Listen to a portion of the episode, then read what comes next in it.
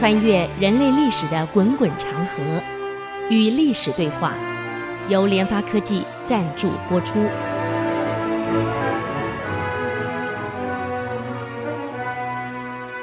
这里是 IC 之音主客广播 FM 九七点五，您所收听的节目是《与历史对话》，我是刘灿良。上礼拜我们谈到朱元璋的为人处事啊。哎呀，那句话讲的真好啊！为富而骄，是为贵而奢，这是我们一个创业的人失败的最大根源，很有道理。所以朱元璋为什么成功？人家从历史中学的很多的教训。嗯，那么现在他解决张士诚以后呢？哎，下个目标方国珍。嗯，方国珍在群雄之中呢，是起事最早的，在浙东呢。称霸了二十年了，啊、哦，当然福建还有个陈友定啊，他是这个朱元璋是把南方定完了才往北走。下一个方国珍，最后一个是陈友定，哎，我们来看看他怎么解决这两个人。这个做事情都有顺序嘛，按照顺序一个个来啊，解决陈友谅，完了张士诚，接着就方国珍了。方国珍啊，在台州啊。黄岩人，台州黄岩，那么是海边啊，这个是地方啊，土壤非常的荒瘠，人多而田少。那么方国珍出生是佃农，哎呀，过得非常清苦啊。我们可以发现，这一些人为什么起义，都是穷到忍无可忍的，被逼出来的。嗯，那么佃农当然是跟地主租地了。问题是地主的地要不要租给你，那是地主的决定。嗯，多少人要跟地主租地？又不是光你一个佃农，佃农屋太多了。当时拥有土地的不多呀，可佃农很多呀。你看汉朝亡的时候，全国土土地为三千多人所拥有；唐朝亡的时候，为八百多人所拥有。现在。元的末年也是一样啊！哎呀，大地主跟官商勾结，都很富裕，大部分老百姓就是佃农，很清苦，而且地主对佃农一般都很苛刻，好地主没几个。嗯，那么黄岩这个地方土地又少，地主呢真的很嚣张、很狂妄啊！佃农要租土地都得巴结。啊，不是你要我就租给你啊！所以佃农在路上碰到地主，那是鞠躬作揖啊，嗯，那正眼都不敢看啊，远远的就躲开来了，让一条路让地主走，大摇大摆过去啊，各位。所以方国珍啊，家里是佃农，每次陪父亲上街，只要遇到地主，那真像跟跟现在小偷躲警察一样啊。赶快，父亲把他拉的就到旁边去了，啊，走得慢还被被父亲啪一个巴掌打下去，嗯，这个方国珍很不服气啊，他有一次问问父亲呢，父亲，你有必要对地主恐惧到这种程度吗？嗯，当然，方国珍长大才敢跟父母亲讲讲讲这个话，小时候哪敢呢？嗯，会被揍的呀。父亲，你再想一想，地主是人，我们也是人，我们是平等的呀，凭什么一样这条路他可以走，我们不能走，就得远远避开啊？见到还得卑躬还卑躬屈膝啊？哪有这个道理？嗯，你怎么会怕他怕成这个样子呢？啊，父亲大人，这怎么回事呢？有这么恐惧吗？我们有这么卑微吗？这个地主也太嚣张了啊！父亲听了，斥责说：“孩子，你这不懂事啊！不要乱说话。嗯，你要想一想啊，今天如果不是靠地主把田出令给我们，我们哪来的田可以耕啊？”没田可以耕，我怎么养活一大家子人啊？嗯，你不尊敬地主，明年土地收回去了，我们全家吃什么？孩子，你小，虽然你长大了，你对世间的事没有那么理解。嗯，你看哪一家佃农对地主不是恭恭敬敬？土地要租给谁，他的决定。还有，土地有贫有富，有有些土地很富裕的。啊，很肥沃的，有些土地很差的，人家愿意把好土地租给你，啊，不是光土地租给你，还得选好的租给你，你不感激人家呀？人家懂得报恩啊！今天我们有田种能养活一大家子，那感谢人家呀！啊，方国珍说了，父亲大人，感恩跟平等是两回事儿，父亲大人。啊，你做地主也不能这样嚣张啊！嗯，我们是感恩人家没错，可也不能这样唯唯诺诺怕到这种程度。啊，人毕竟还是要平等啊。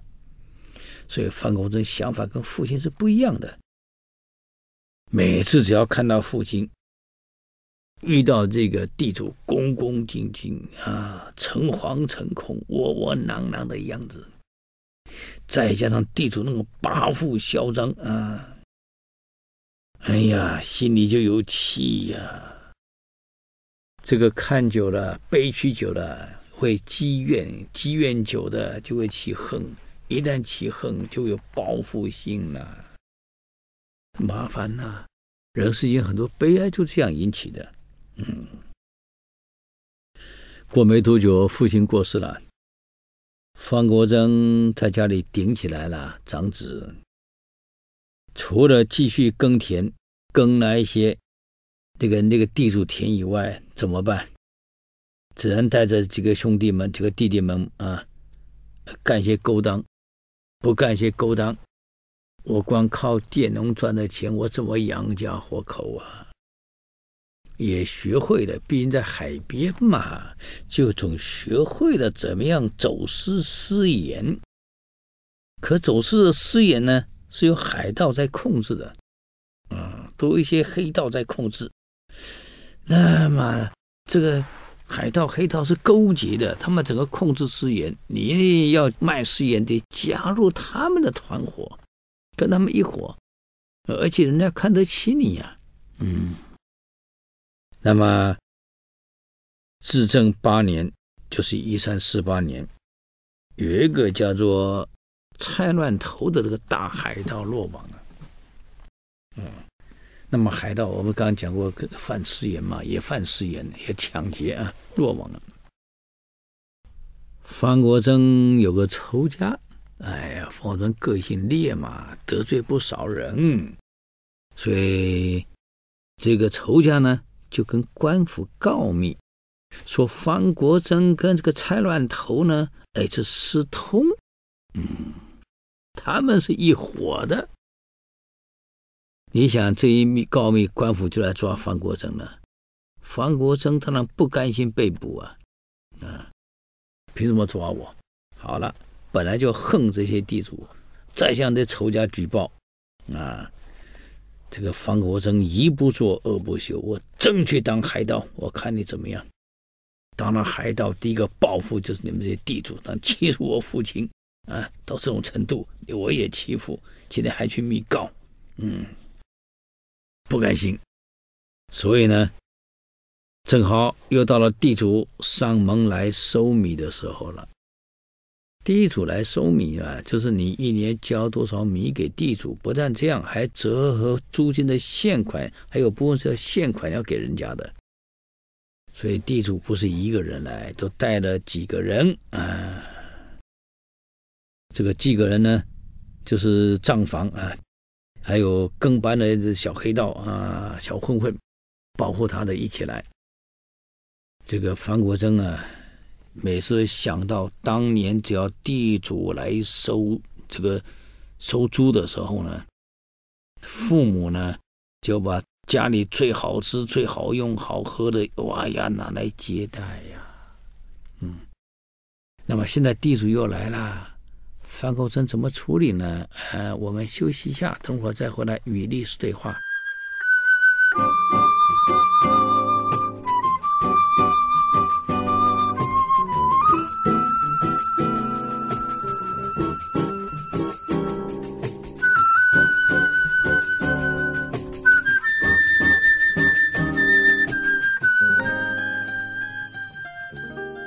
欢迎回来与历史对话。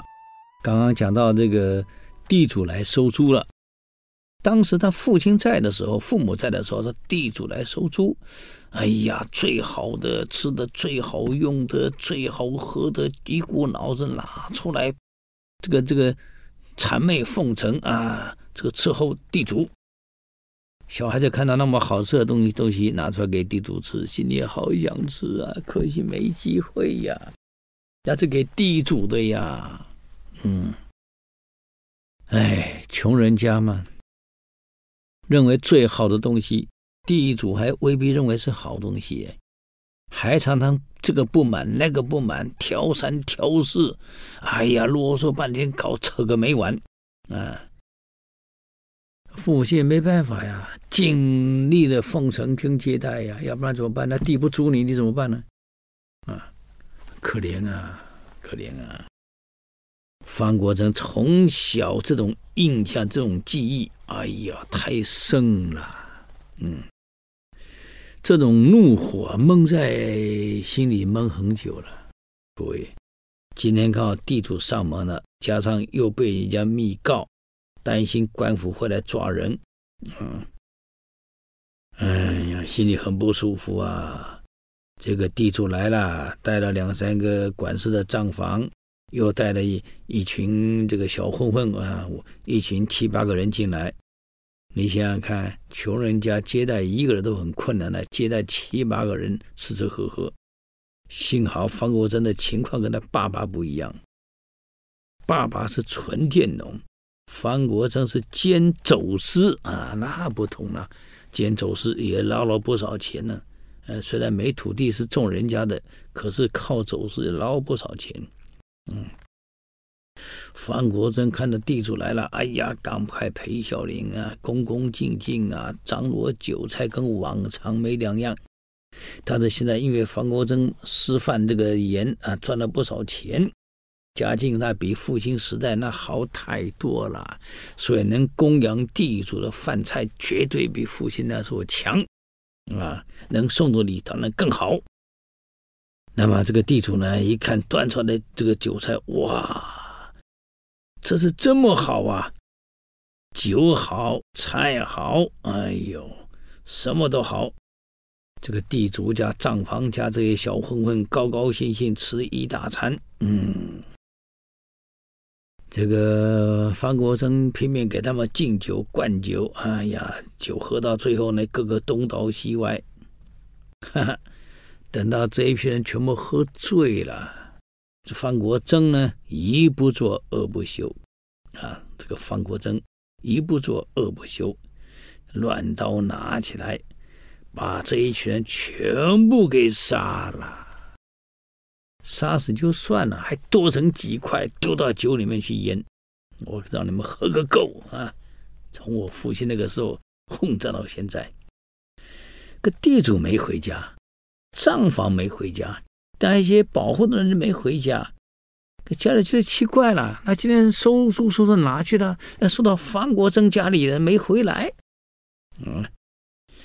这是告官去的，官府派人到方国珍家一搜的不得了了，这些人通通被被肢解了，全淹在酒坛里面，这还得了啊！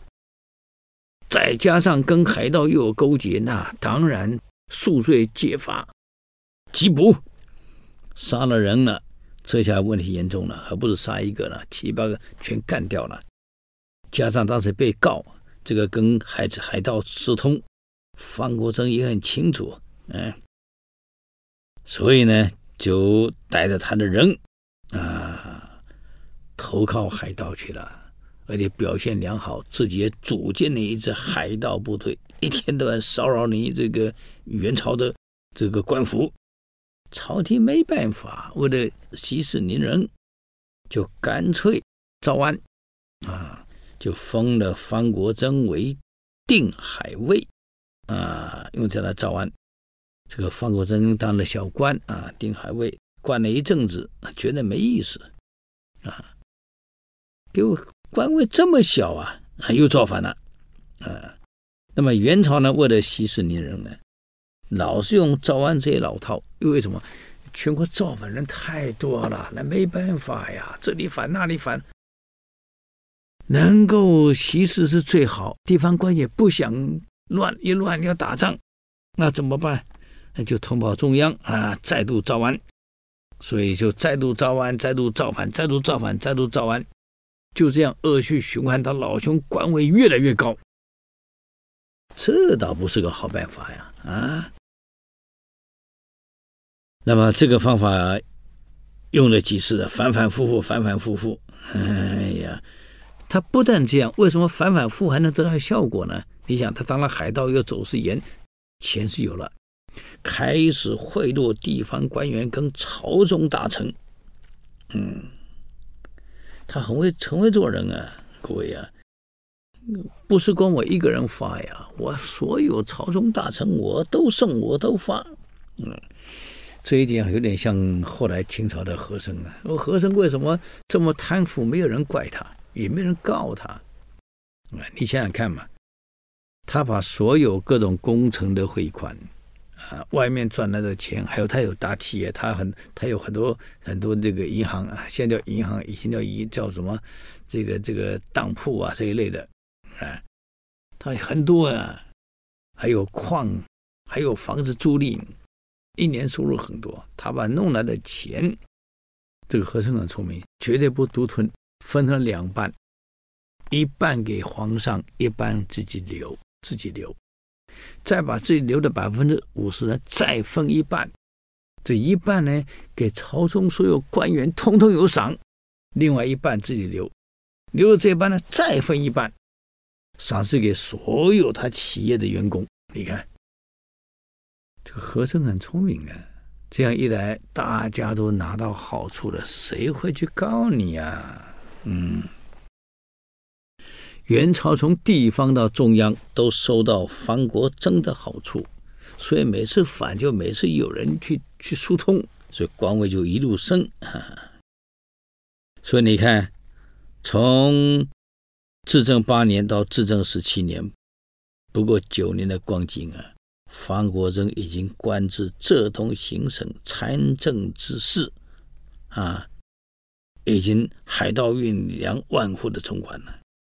所以兄弟姊侄都因为他也一个一个封官，占有整个浙东沿海一带，还拥有鱼盐等丰富的资源。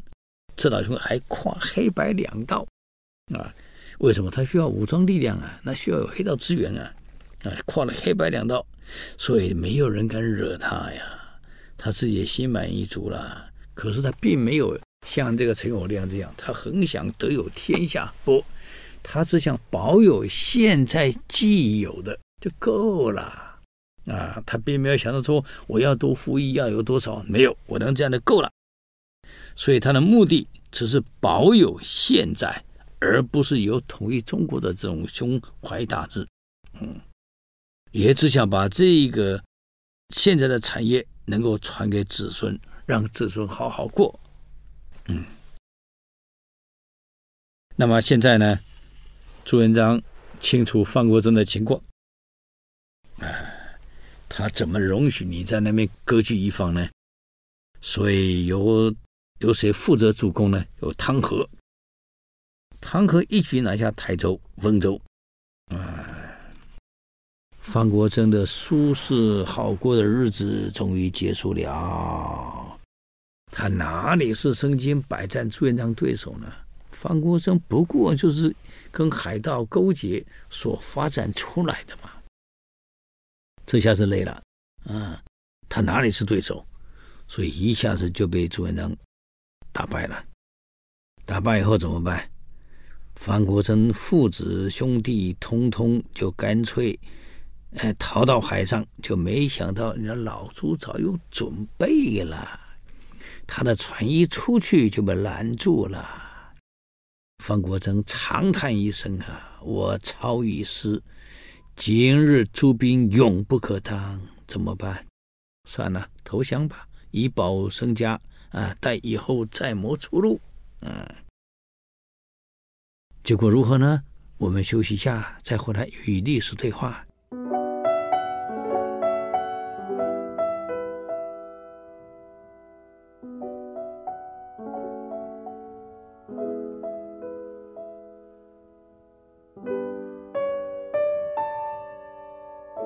回来与历史对话，我是刘灿良。刚刚讲到方国珍，一看不对了，不如投降算了。为什么？因为他跟明跟元朝就玩这一招，造反投降，造反投降，造反投降，来来去去，哎，官越来越高。他也想，不如我现在投降给给这个朱元璋，等来日呢再做打算啊，还当个大官呢。就没想到朱元璋可不是元朝元顺帝呢，怎么可能让你再反反复复的造反呢？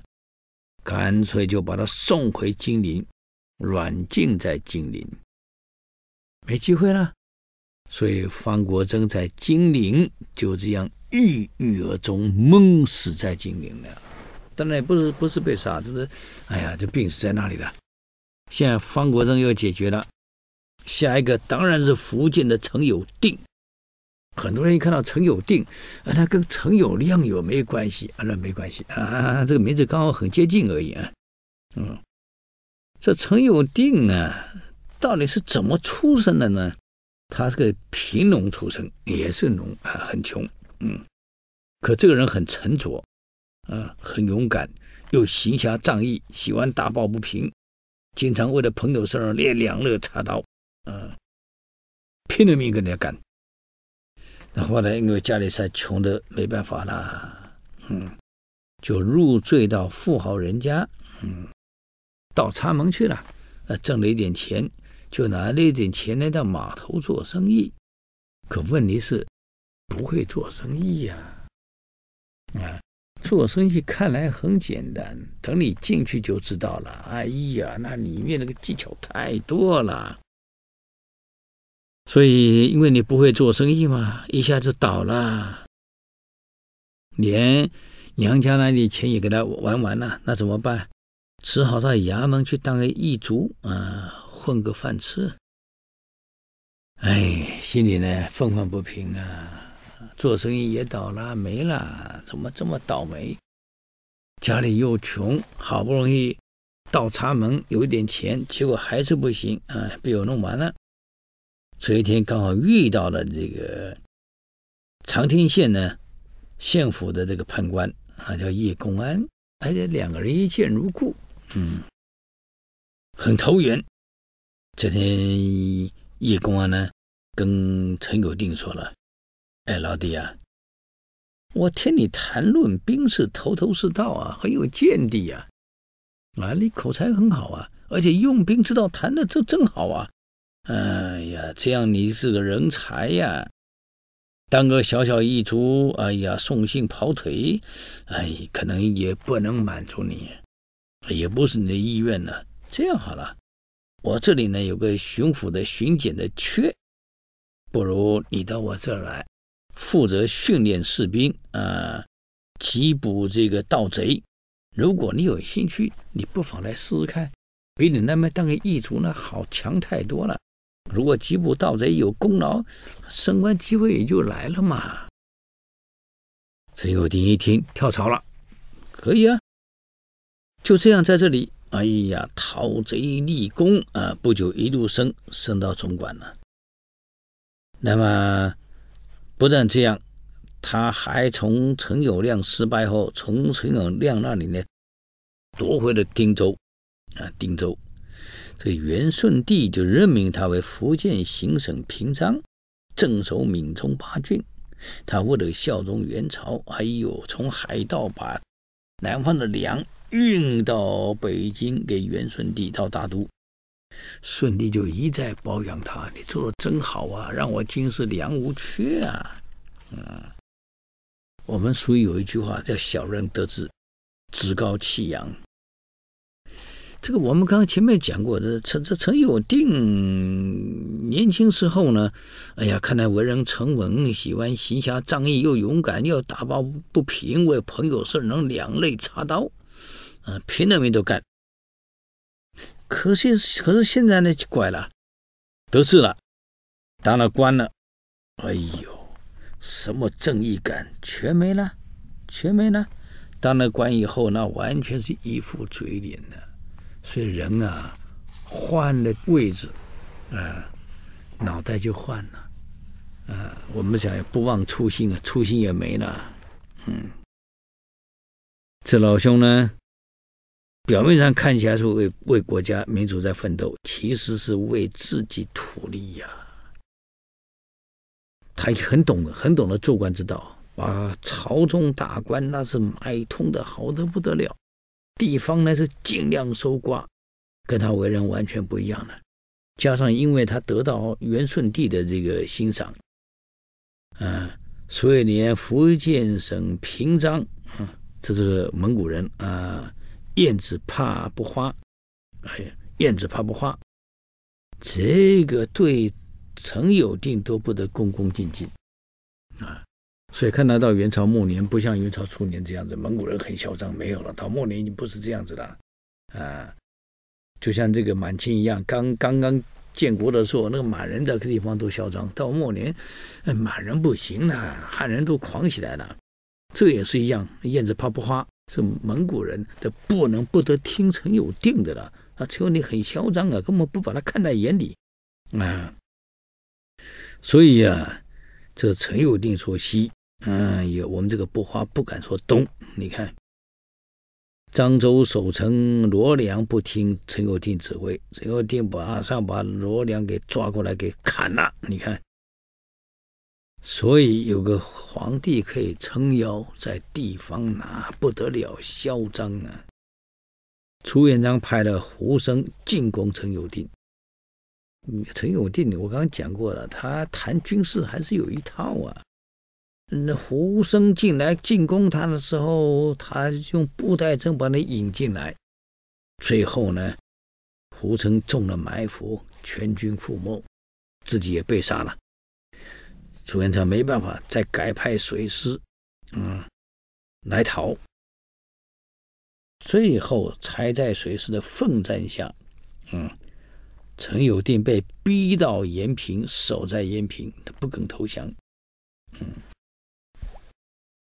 现在的陈友定已经不是当时那个很有义气的陈友定了，自己带甲带剑在防守城墙，在城墙巡，只要看到守兵略有精神，好像比较不济了，比较这个打盹了、疲惫了，啊，他也不管你守了几天没有合眼的，拉去就砍呐，反正将领有懈怠的，啊。决定一口咬定你是不是跟朱元璋私通，处死。这样一来，你看士兵得罪了，将领得罪了，恨不得朱元璋早点打来。果然没有错，这个城守了十天，被朱元璋攻破了。嗯，一攻破他没办法，服毒自杀，就要没死成，被俘虏送到应天。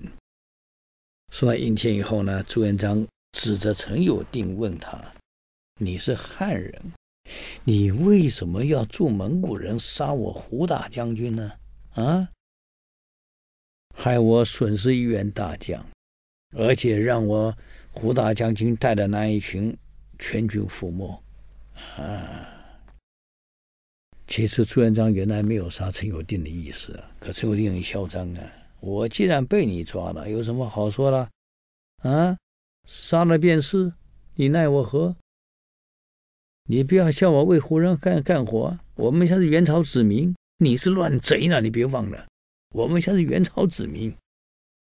好，朱元璋说了，算你是个好汉。嗯，朱元璋啊，发明了一种刑法，其实明朝的刑法是很可怕、很凶悍的，叫做铜马，类似古代炮烙之刑。把铜马烧得红红的，让陈友定骑上去。那你想想看，那个铜马烧得红红的，整条红马都烧红了，把陈友定骑上去，你想什么后果？他惨叫一声啊，烧得全部焦烂了，臭味熏得不得了啊！啊，死了。陈友定的儿子啊，看到父亲死，大骂呀，啊，要求跟父亲一起死。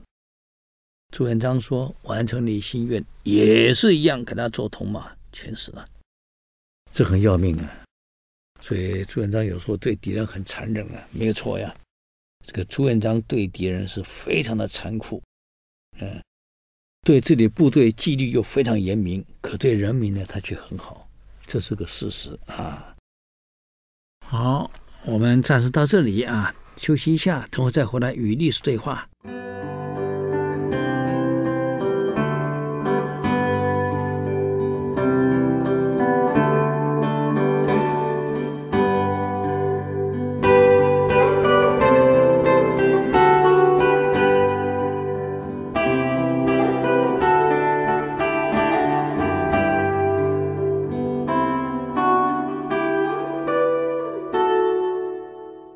刚刚说到这个朱元璋对敌人很残酷，可是对自己老百姓很好，对自己的将领呢也很照顾，也很感赏。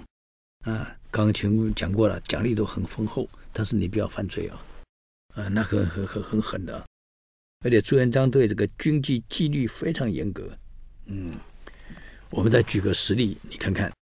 那么我们都很晓得，这朱元璋手的手下的第一大将是徐达。那么朱元璋要求徐达做到掠民财者死，毁民居者死，离营二十里者死。你看他军纪这么要求这么严，要求你部队不管到哪里，只要抢老百姓财产的杀，毁老百姓房屋的杀，你莫名其妙闯到人家房子里去的杀。还有，为了防止逃兵私自离营超过二十里，杀。这么严格呀？啊，那么你看朱元璋当时有一次啊，这个攻下金陵的时候啊，接着打镇江，啊，突然有来报告了，说士兵在街上抢东西，调戏妇女。造成民众惶惶不安。可朱元璋听了非常愤怒，非常生气啊！嗯，本来要把那个士兵找来斩掉的，可是想一想，明天就要攻打镇江了，现在开杀戒，触了霉头，而且因为这样会影响士兵的士气，嗯，怎么办呢？朱元璋想一想，就心生一计。哎，我们看他玩什么把戏？朱元璋为了军纪的维持啊，第二天一大早，部队正要开拔攻打镇江，突然军营之中，哎呀，人众人街头交恶呀，神色不安啊！大家互相传递一个坏消息，说徐达大将军违反军纪，将被开刀问斩。众人一听，都不得了了，这大将军也问斩。你要晓得，徐达平常为人非常谦和，对部属非常照顾，那跟吴起一样，所以在军中声望高，所有部将军士非常爱戴他，啊，将领喜欢他。现在没想到徐达要问斩，大家听了不对呀，不敢相信啊。这徐将军到底犯了什么罪？他得得问斩啊！那这样我们今天不是要打镇江了吗？到底打不打呢？啊，他斩了怎么打镇江？他是司令官呢。嗯，就在这个时候，全营都看到了，徐达呢被五花大绑押出来了，所有士兵忍不住看到了将军被绑出来要斩。哭了，因为平常他对兵太照顾了，啊，爱兵如子啊，所以当所有的部队看到徐达被押出来要问斩的时候，又五花大绑，有的哭了。元帅府里的李善长等人也吓得手都软了。怎么回事？嗯，厅内厅外挤得一大群人在朱元璋面前为他求情。哎呀，徐大将军，这个这个不能没有他，现在打镇江呢，而且，哎呀，功劳这么大，不能一点小错。嗯，朱元璋绑着铁青的脸啊，对外宣布：徐大将军为什么要问斩？啊，身为三军统帅，不能约束部下。啊。坏了军纪，非斩不可。你们想想看，最近发生哪哪些事情？多少士兵在街上发生抢劫、调戏妇女、私闯民宅，有没有？哦，有。谁的部队？徐达。徐达是三军统帅。那么下面人犯了罪，统帅该不该负责任？该斩。啊，我们都刚刚讲过了，徐达平常对部下非常宽厚啊，非常照顾啊。哎呀，所有士兵一看情况不对了，统统跪下去了，求情啊！大帅呀，不能这样啊！而且很很多带头的就像。指天指地发誓，我们绝对不会再破坏军纪，绝对不会连累长连累我们的首长啦！啊，所有部队跪在地上，指天指地发誓，我们绝对不会再犯这个错啦！啊，大王啊，放过大将军啊！嗯，朱元璋呢，看到大家都在求情呢。才转过身跟徐达说：“看在兄弟的份上，兄弟们都这样为你求情，我这回暂且饶了你。啊，这一次出兵，第一，不许私闯民宅；第二，不许扰乱百姓；第三，不许抢夺财物；第四，不许杀害人命。”第五，不许调戏妇女，你们能做得到吗？哇！徐达还没回答，兄弟们在他们大叫啊！咿呀咿呀，什么都咿呀！大王，我们绝对不会再犯错了。嗯，既然你们都答应了，现在又发誓，绝不再犯错。哇！大家嘛，大家打整个三军对天发誓，我绝对遵守军纪啊，不会私闯民宅，不会抢劫财物，不会扰乱百姓，不会杀害百姓，不会这个调戏妇女，通通都宣都宣布了，哎，不敢拿百姓一针一线。很好，看在你们都宣誓了，也愿意为徐达做保证。那好，啊，徐大将军。我就不杀了，啊，就这样把徐达给放了。在放之前，两个人眼神对看了一下，啊，这根本在演戏嘛？谁演戏？朱元璋跟徐达演了一出苦肉计，还好不是没没有像以前这个打黄盖还打了重伤，只是把徐达绑出去演演戏，说要斩徐达。